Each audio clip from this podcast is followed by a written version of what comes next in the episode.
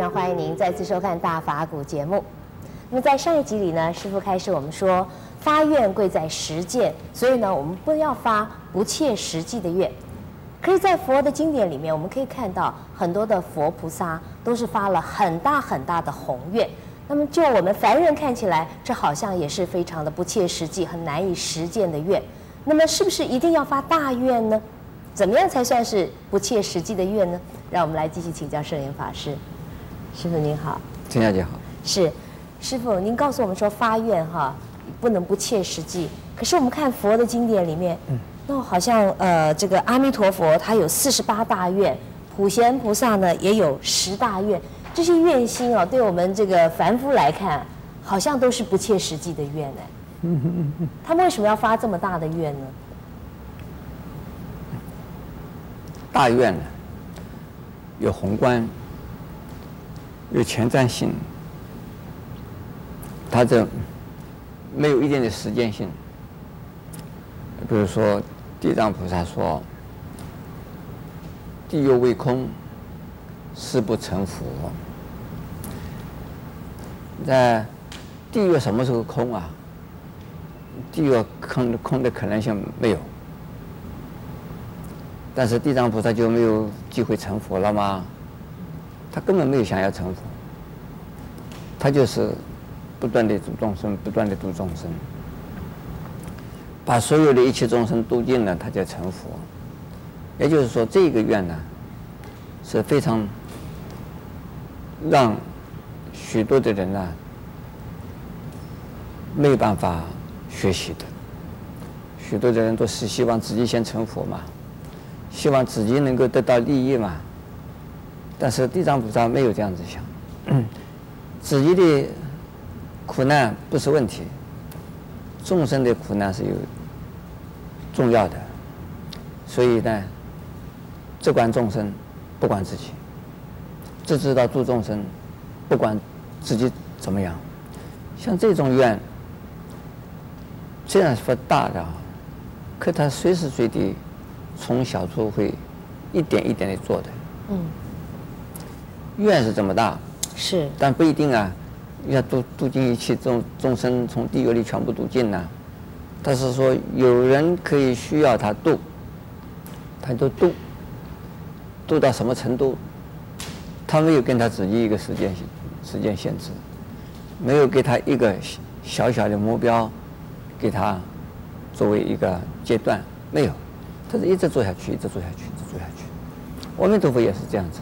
阿弥陀佛他说发愿，比如说他说，只要有人有众生呢，愿意升到他净土去，只要念他的名号，或者是呢，只要发愿，希望升到净土去，就能够去的。那么这个愿，他说等到成佛以后。这个一定能够满这个愿，那是什么时候成佛？他是成佛是有漫长的一个段时间，成佛以后再来度众生的。像这样子的愿呢，不能叫不切实际。嗯。他这个有这个愿，有愿必成。那有愿必成的意思，他是一步一步的要走的。是。呃，如果说是。煮沙成饭，这个愿，嗯、这是一个，这就不切实际。嗯，这明明这是不可能的事，啊、呃，认为要把沙子要煮成饭，这是不可能的事。但是要把众生度尽，这虽然是不可能，但是一个一个度是可以的。煮上成饭虽然不可能，不能说一粒一粒的米煮这会成饭了，不可能。一粒粒的沙子，一粒粒沙子，嗯成为成为饭，不可能的。一个一个众生度度从地狱里度出来是可能的，所以说呢，这个一个不切实际就是不可能，一个切实际呢，就是说从小处着眼，大处着手，这是可能的事。这个所以说大悲愿、大宏愿里边呢，并不是叫我们就是一开始。要度尽一切众生，这不可能。但是呢，为了度众生，度尽一切众生，但是呢，一点一点的度。是。嗯。那么师傅，佛菩萨啊，他们发的愿都是这么大，那您刚刚说无愿不成，呃，是真的吗？有没有呃佛菩萨发的愿不成的例子呢？有的人写的那个叫成衣铺，成衣工厂，他做衣服是一件一件的做，一件一件的做，并不是说衣服全部做完了叫做成衣工厂。成衣是说一点一点地把衣服成完成，一点一点地把衣服完成，这个叫成衣工厂。那这个呃成佛也是这样子，比如说在呃《法华经》里边讲啊，是说一称南无佛，皆欲成佛道。所以你这个人就要到寺院里边去，直接啊这样念一声呢，南无南无佛，也就是说礼赞归敬供养恭敬佛，你已经成佛了。他的意思并不是说马上已经真的成了真正的佛啊，完整的佛，而是说你这个成就了一部分佛的功德。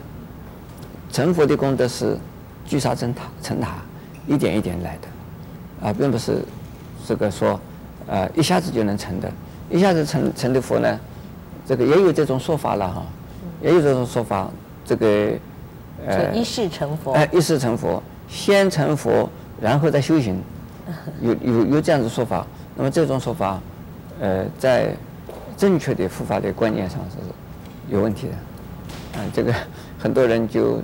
呃，专门呢，只想占便宜了，就是马上先成佛再说。是，所以师父认为说，呃，发愿需不需要有什么呃次第性啊，呃阶段性啊？譬如说，我要减十公斤，我一下减十公斤很困难，可是我呃一个月减一公斤不困难。发愿需不需要要像这样子呢？还是说我们要效法菩萨，一下就发一个大愿？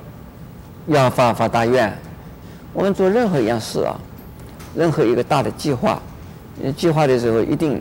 要分阶段的，这个近程的、中程的、这个远程的，最后的目标完成是什么？这个最后的目标就是我们的大愿。那进程的、中程的，这是我们的过程。那过程跟这个目标和方向啊配合起来，那就是可行性。如果说是你的过程是不可能达成这个目标的，那就是不切实际。是，谢谢师傅开示。看起来发愿呢，虽然很容易啊，但是其中要探讨的问题还是很多。那么欢迎您下集继续跟我们一起来分享佛法的智慧。